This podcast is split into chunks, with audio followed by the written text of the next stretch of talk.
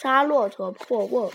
昔有一人，先瓮中甚鼓，骆驼鹿头，瓮中食骨，手不得出，计不得出，其人以为忧。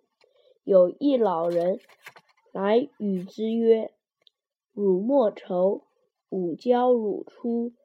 汝当斩头，自能出之。即用其语，以刀斩头，既杀驼，而复破瓮。